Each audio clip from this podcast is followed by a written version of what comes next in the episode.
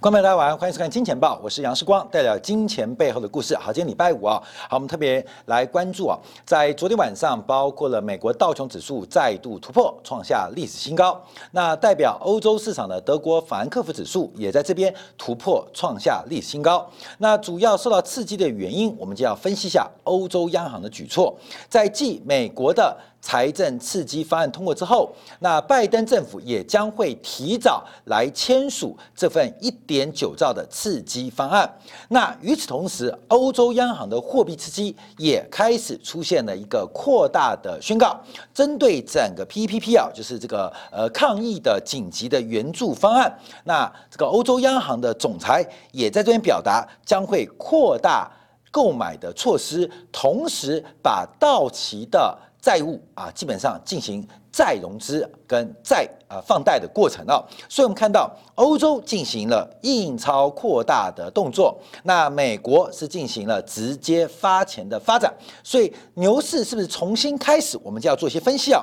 呃，在昨天晚上，我们先看欧洲央行公布最新的利率决议，第一个是维持利率不变，但市场比较关注的是在于关键的这个抗。紧急抗疫啊，购债计划就是所谓的 PEPP 啊，因为最近我们看到欧洲的这个购债的规模受到债券到期的影响，使得欧洲央行的呃这个净呃净买进的数量出现了减缓啊，就是我买债券嘛啊，大家知道央行买债券，央行的印钞方式就是透过购买市场上的不管国债。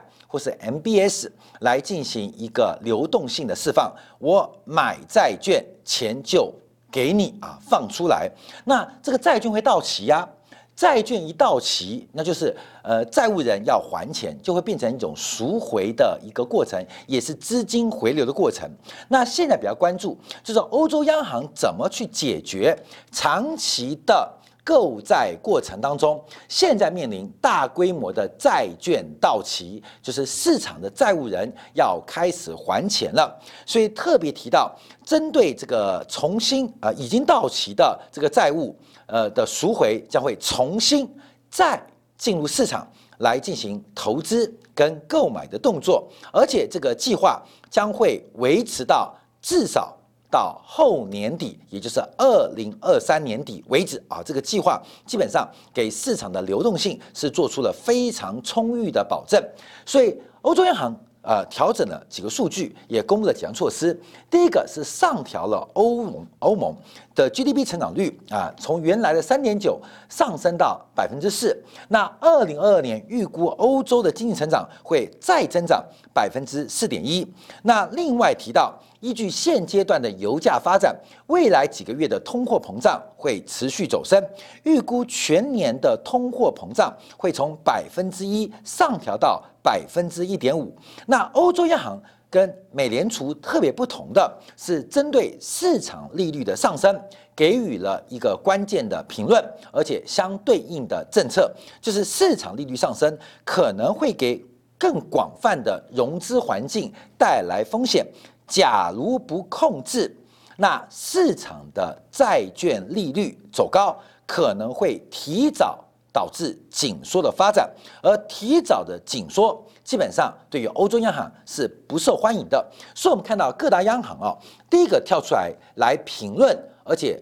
对出相应的措施的是欧洲央行，就是认为市场利率的反弹基本上代表金融环境在逐步缩紧，那官方试图要来掌控或控制目前利率上升的环境，那怎么样？降低利率就是提供更多的流动性，跟提供债券市场更多的托底的买盘，所以就加快了 PPP，也就是紧急抗疫购债计划的速度。这个总规模不变，可是会保证。加快购买债务的速度。好，我们看到这个 PPP 每周购买的数量，从去年三月到四月开始的购债计划，是针对整个紧急的这个新冠疫情导致的经济的衰退的疑虑来进行的一个刺激方案。那这个一点八兆，按每周购买金额，在去年的第二季，平均每周大概有两百五十亿欧元的买进。平均每周大概两百五十亿欧元，在第三季的时候，这个 P P P 购债的规模开始逐步的放缓，从平均每周两百五十亿，逐步降到每周的两百亿。到去年第三季跟今年的第一季开始，我们看到购债的规模虽然维持在每周两百亿不到，可是观众注意到哦，有一个黄色、橘黄色的线是每周。到期的债券规模，也就是除了购债之外，债券会有到期日，债券到期钱就回流到欧洲央行。那随着时间的推进，这个每周到期的债务越来越多，代表回收的金额也越来越多。所以昨天欧洲央行对于市场最大的激励。控制了债券市场喋喋不休的价格，也抑制住了欧洲市场上国债利率持续走高的一个发展。那特别就表示，对于这个橘黄色逐步扩大的规模，欧洲央行啊表达了将会把这些到期的这个流动性重新在市场上。买回来，重新买进去，而且购债的速度会显著的加快，也就是在债券市场当中，欧洲央行跟市场的沟通是表达它是一个最终的托底的买家，大家不要过度的担心跟恐慌。好，这个东西啊，就是跟我们之前呢，呃，分析的抗通胀。抗通胀债券有关呢，就是大量流动性的释放，到底对于债券市场，还有大量支出的开展，会对于利率的水平会有什么样的变化跟发展？我们先看到欧洲央行的规模，欧洲央行资产负债表目前拉得非常非常快，整个欧洲央行的资产负债表大概占欧元区 GDP 的百分之七十一，欧洲央行的资产。大概是欧元区 GDP 的百分之七十一点三了，七十一点三，相对于美国的美联储百分之三十五点二，相对于英国央行的百分之三十八，基本上都高出非常多。唯一比较低的啊，唯一相对比较低的是对比于日本央行，因为日本央行的资产负债表是日本 GDP 的。百分之一百二十九点三。好，那我们看中国人行呢？因为中国人行的资产负债表大概约莫三十五兆左右人民币，那中国的 GDP 大概是一百兆，所以中国人行的这个资产负债表大概是中国经济跟美联储之于美国经济。差不多比重大概就是三成到三成五左右，三成到三成五左右，所以可以看出啊，欧洲央行跟日本央行是比较激进，比较激进。那这是什么原因啊？那我们知道，因为这个英美啊，这个昂格鲁萨克逊模式跟这个日本、德国的这个莱茵河模式是不太一样的啊，是不太一样的。尤其是英美模式比较依赖的是商业银行的。功能跟中介杠杆的角色，那日本跟欧洲，我们以德国为例啊，基本上他们的这个莱茵河模式啊，就不是那么依赖商业银行的中介杠杆模式啊，中介杠杆模式这是不太一样的啊，这是不太一样的。所以我们看到，在这个呃，像日本就是商社嘛啊，日本就商社，那银行是商社的附属，在英美当中。企业是银行的附属，甚至是华尔街的附属，这个主从关系不太一样。日本虽然金融规模很大，个别银行规模很大，可它都是日本呃和会或商社的附属单位。德国也是如此哦。可是英美是以金融市场或证券市场，或者以商业银行为核心，企业。作为这些核心金融机构或核心证券市场的附属，这个主从不同的，就会出现不同的变化，就不同变化。那你说中国属于那中国更不一样，中国是国家的这个呃这个资本。基本上影响力更大，所以基本上我们看到美国跟英国、跟欧元、跟日本是不太一样。所以说，欧洲央行的这个资产负债表会扩到多大？基本上不是跟美联储，也不是跟英国央行比较，而是跟日本央行做比较，因为他们的商业的顶层设计跟英美不同。我们要做一个说明啊。好，那我们看一下，因为欧洲央行目前应该已经成为全球最大的央行了，因为从资产负债表做观察，目前总规规模已经来到七点一二兆。从两千零八年次贷危机再加上二零一一年的欧债风暴，都不断的刺激欧洲央行的一个资产负债表的规模。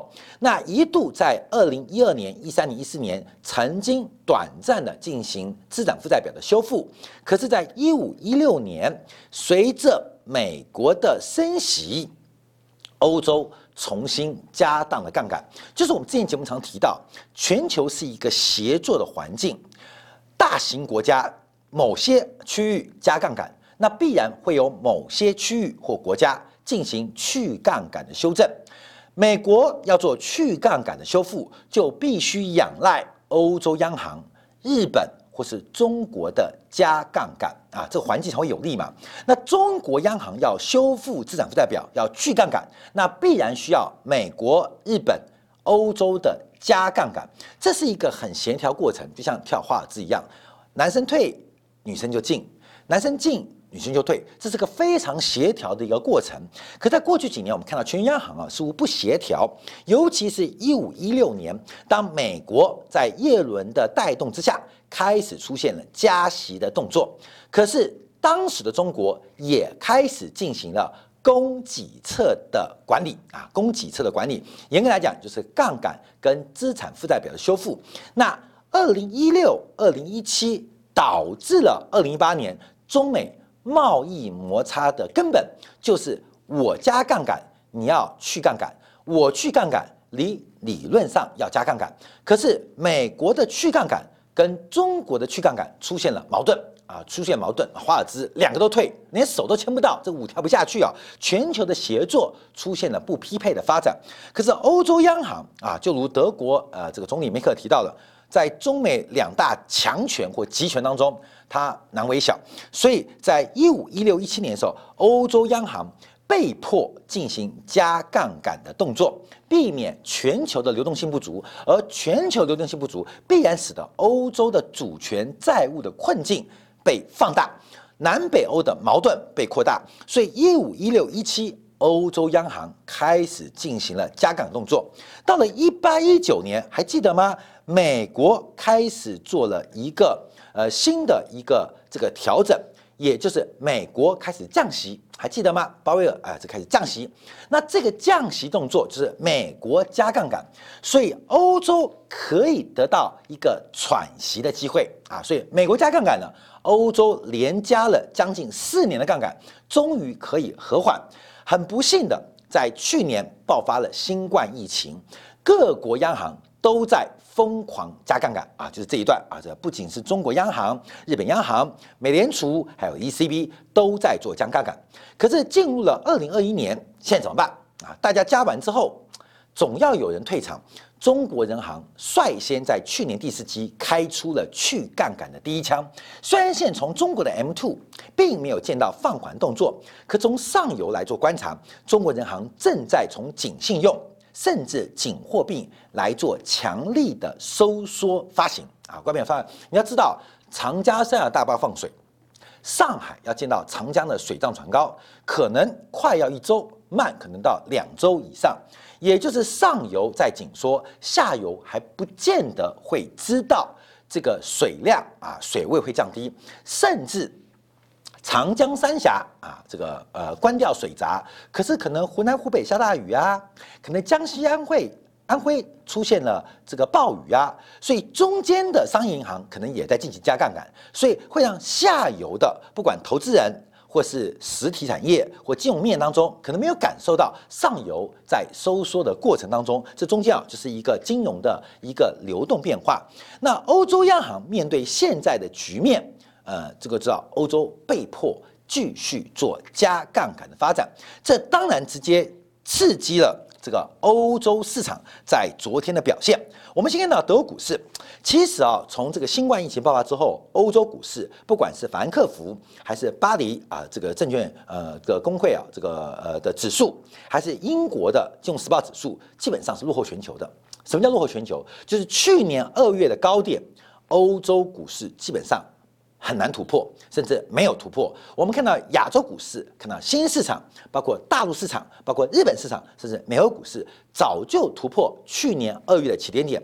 可是欧洲的三大市场，一直到最近才突破去年二月的起跌位置啊，起跌位置。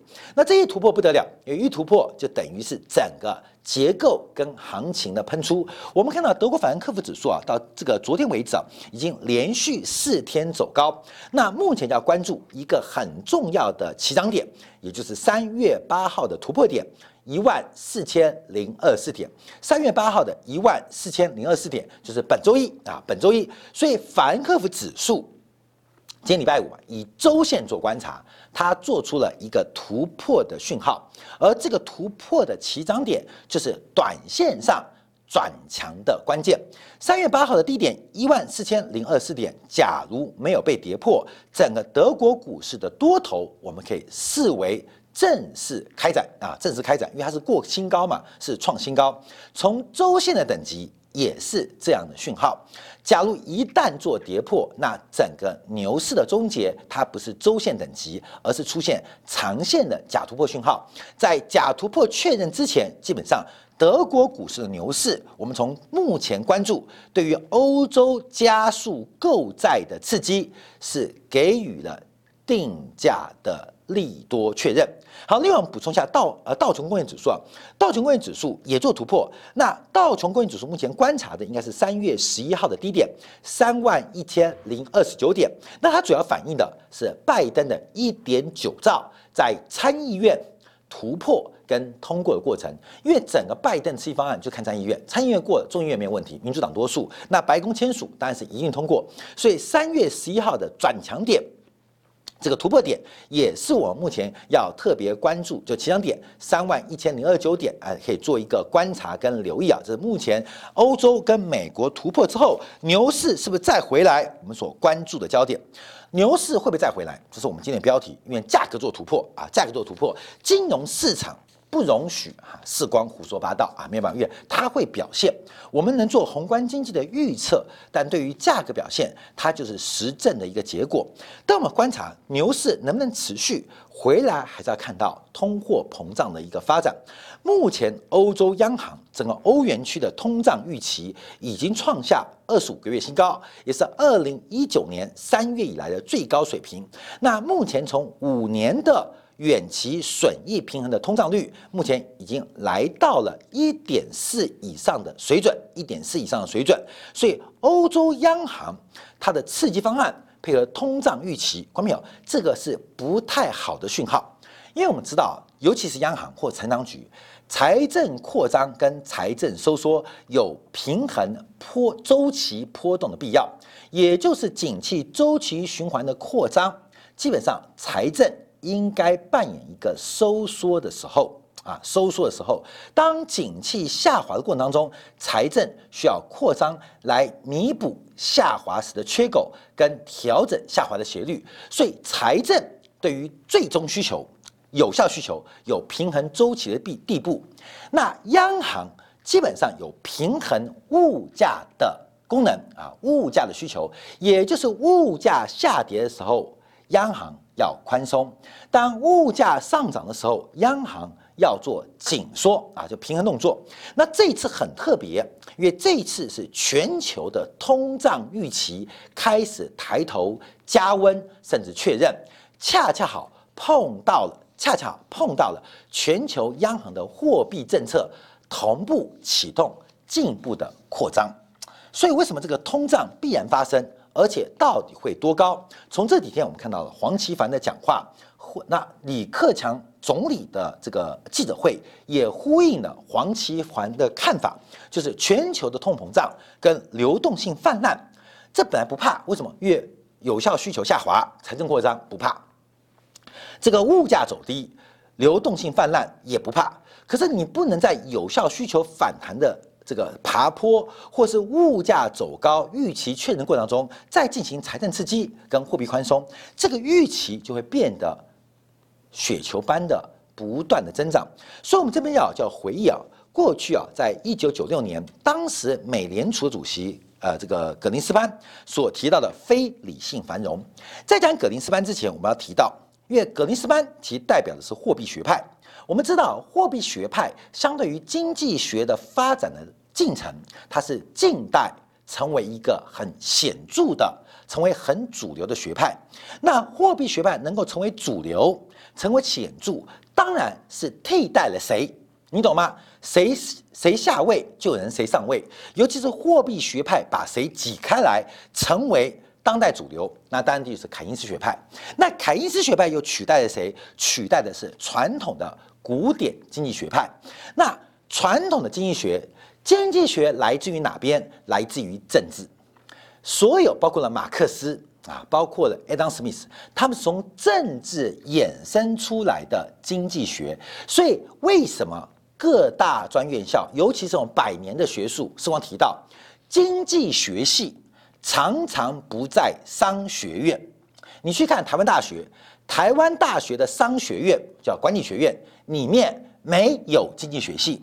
虽然台大的商学院里面有经济学的专任教授，有很多经济学教授，可是经济学系不在台大的商学院当中。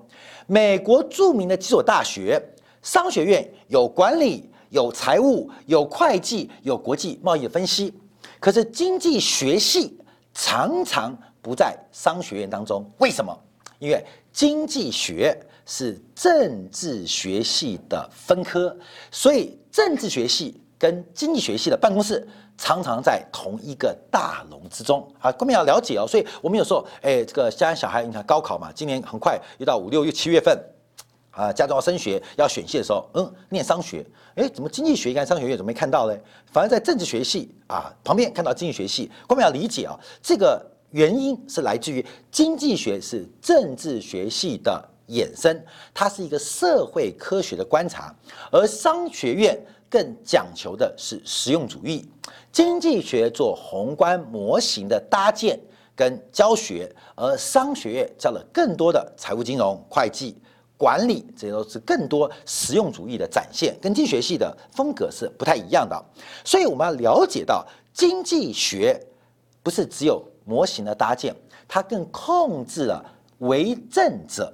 政治者啊，政者政客，包括了美联储主席，包括财政部长，他们的顶层思维跟设计。好，这讲了远了，好，我们观察。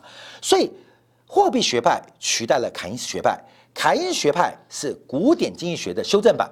那古典经济学在之前其实是讨论政治、讨论社会的分配跟社会协作之后所怎么观察投入跟产出，怎么。分析投入跟产出的关系跟分配啊，这大家了解。那为什么货币学派会越来越大？一直到格林斯潘发扬光大啊，因为格林斯潘当时扮演美联储主席啊，这个呃寒水会结冻啊，这边影响力非常大。主要的原因跟政治有关，因为传统最原始的古典经济学当中有一个叫做市市场出清机制，或叫市场结清机制。市场出清不代表真的出清，它指的是所有市场的供给，所有的要素都可以在均衡价格销售一空，叫做市场出清。那市场出清在经济学是这样解释的哦，搬到了管理学院就是另外一种解释，它是一种要素重新分配的过程。那我们现实当中哪边有市场出清机制？哪边有？关没有？哪边有？我们举个例子，NBA。啊，大家看 NBA，NBA 我们常看到有些球队摆烂啊，摆烂。像呃过去在呃二零零八年到二零一五年最摆烂的是谁啊？费城七六人队啊，艾弗森离队之后摆烂。另外一个是东区传统强队波士顿的塞尔提克队。过去几年我们看到，在呃詹姆斯啊这个篮球天皇加入湖人队雷克之前，湖人队也摆烂啊。为什么摆烂？摆烂什么叫摆烂？第一个把好球员卖掉。把薪资预算缩小，把战机打烂，大家知道，为了在选秀得到更好排序的状元圈，状元圈。所以你第一个球队就是把你好贵的明星啊，能够呃到期不续约，或是结算，或是转让，没关系。第一个卖掉之后就是省钱，第二个是把自己打烂。打烂的原因是为了球队的重建，那球队重建的来源就来自于每年 NBA 的选秀，选秀的顺序来自于前一年该球队的战绩高度有关，打得越烂，你的排位选秀就会越靠前，这大家知道。所以 NBA 常常有市场出清的机制，不管是长期强队还是长期落队，都会利用市场促进机制来调整这些体质，为未来的三年、五年、十年的时代。做出准备，像最近我们看到篮网队啊，这经过长期的市场出清，现在是 NBA 二零二零到二零二一的冠军球队。你看湖人队也透过长期的市场出清，出现了一个重振球队变化。相对相反的，有那个 Curry 啊，三分线投王的魔王啊，这金金州勇士队啊，基本上就开始下滑了。为什么？也即将面临一个市场出清的环境。那市场出清这么好，就是什么事情都是个周期。我们常常讲到周期，周期就是历史有周期，价格有周期。那这个周期这个过程当中，必然会发生市场出清的过程。市场出现过程，在经济学的市场出清讲的是均衡状态，在管理学当中，就是要把一些吃资源的要素给排除掉。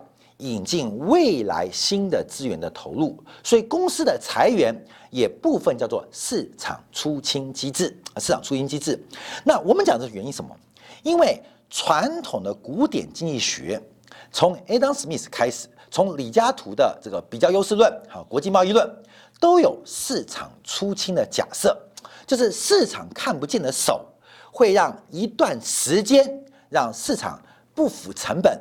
没有竞争力的个人或产业被淘汰，让市场上有机会啊，有这个能力的人能够慢慢的进步。中国为什么那么伟大？因为中国有科举考试，科举考试本身就是一个市场出清的一个很关键的制度。不管你吃香喝辣当官当多久，你总有一天会死。你要传给你下一代，对不起。你的儿子、你的孙子辈要透过科举考试，才有可能继承你的人脉。而科举考试就是检验一个人有没有能力啊，进入那个顶层环境或顶层阶级的一个检核考试的一个过程。你愿不愿意背？你又够不够聪明？你记忆够不够好？所以有八股文，呃，这个举举人的这个举试呃考试的一个过程啊。那因为现代政治度。方面我们都知道，你看台湾凤梨卖不掉，举国上下买凤梨；这个这个莲雾卖不掉，举国上下买莲雾；世家卖不到，举国上下买世家。这个东西啊，就是一个市场经济的被干预，尤其是政府带头，它不容许这个景气循环跟景气变化。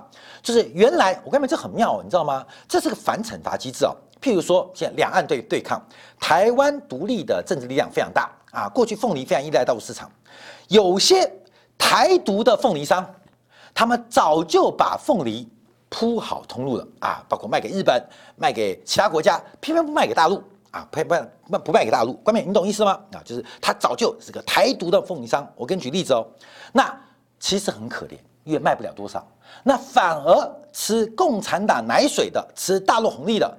贸易商赚的饱饱饱饱饱饱，看到没有？其实大陆管制台湾凤梨进口，正是对台独凤梨制造商跟贸易商最大的红利，最大红利。所以理论上，理论上在台湾要宣扬独立的过程当中，应该让凤梨崩盘。为什么凤梨崩盘？那些长期反中反共的贸易商，可以借此机会买到很便宜的凤梨，卖给日本。卖给澳洲，卖给谁我不知道啊！要鼓励他嘛。所以市场一旦出清，本来做对事人在台湾逻辑哦啊，这台湾没有逻辑的哈。假假如我是台独，我是民进党的领导人，太棒了，就是你们这些人应该得到奖励啊！为什么？因为长期反中反共啊！所以现在你们发财的机会到了。虽然可能卖价格不高，可至少凤梨可能变成不要钱啊，你成本降低，这是一种红利。鼓励那些长期支持台独的凤梨的农民或凤梨贸易商，可是政府进来干预，政府进来干预，干预到谁？帮助到谁？帮助到反而是长期吃共产党奶水、帮助吃大陆红利的贸易商。所以这个你知道吗？所以我看这种很奇怪的逻辑，会使得台独的运动。本身就是场笑话，你懂吗？假如有市场出金机制，会加速加速这些反中反共的人他们的理想变成利润，利润变成货币，货币变成财富。当一个政治理想能够让你发财、让你发家的时候，这种理想可以延续。可是市场出金机制被干预啊，被干扰，导致那些长期坚守反中反共的凤梨农民贸易商受到了惩罚。然后我们讲，嗯，你看，嗯，明明是刚刚倒霉，我每天诅咒，你看吗？你们吃阿公的奶水人，吃一点倒霉。我跟没有，他们永远不会倒霉啊。平常吃饱之外啊，出了事情之外，还有才有的补贴，所以变成这种补贴机制让市场扭曲。光明，你懂我意思吗？我们再在替台独人讲话，理论上。这一次的惩罚就是平常那些依赖大陆奶水人，活该倒霉。可是市场出金制因为政府的干预，导致这个市场不能正常运作，不能导致这个市场想往他们想往的方向走。好，看没有？我说举的 NBA 例子，举的凤例子，你只要懂科学、懂经济学，你就知道这个机多重要。我们再放大解读，货币学派能够成功原因，就是因为现在的民粹政府，它不能接受。周期的波动不能接受周期的波动，所以每一次在景气好的时候不能收回刺激政策，当景气不好的时候只能更大、更多的丢出刺激的方案。而这个始作俑者是谁？始作俑者就是格林斯潘。格林斯潘就任从老布希、克林顿到小布希，当年他的年代是。克林顿政府出现美国财政盈余的年代，美国财政出现盈余，货币政策到底是要松还是要紧？财政盈余代表政府财政部门在去杠杆，所以货币当局应该要宽松，配合美国政府财政当局去杠杆。你懂意思吗？就是美国政府在会有盈余，就代表收入大于支出嘛。所以你不能收缩太快，因为收太快的话，你就不配合克林顿的收缩动作啊。财政收缩，货币宽松；财政宽松，货币收缩。哈，所以基本上也是一个搭配动作。所以葛林斯潘当时面对的困境是来自于白宫跟国会的压力。我们正在出现财政盈余，美国正在调整内部结构，美联储的动作不能过度紧缩。可是这个副作用就是美国的资产价格出现快速的走升，但当时能够被控制的原因是因为虽然货币政策相对宽松，可是公部门是在收缩的，公部门是在去杠杆的，所以格尼斯班可以一边看到非理性繁荣，指的就是股市跟房市的膨胀。可一边不用担心通货膨胀过快，为什么？再强调，因为克林政府是财政盈余，大家多的收入被政府赚回来，被税收收回来，那去杠杆，所以使得有效需求因为克林顿的财政盈余得到控制啊，得到控制。可是格林斯派还是很担心，为什么？因为副作用就是金融市场乱搞啊，那时候股市、房市大涨，所以当时害怕，假如通货膨胀假如出现。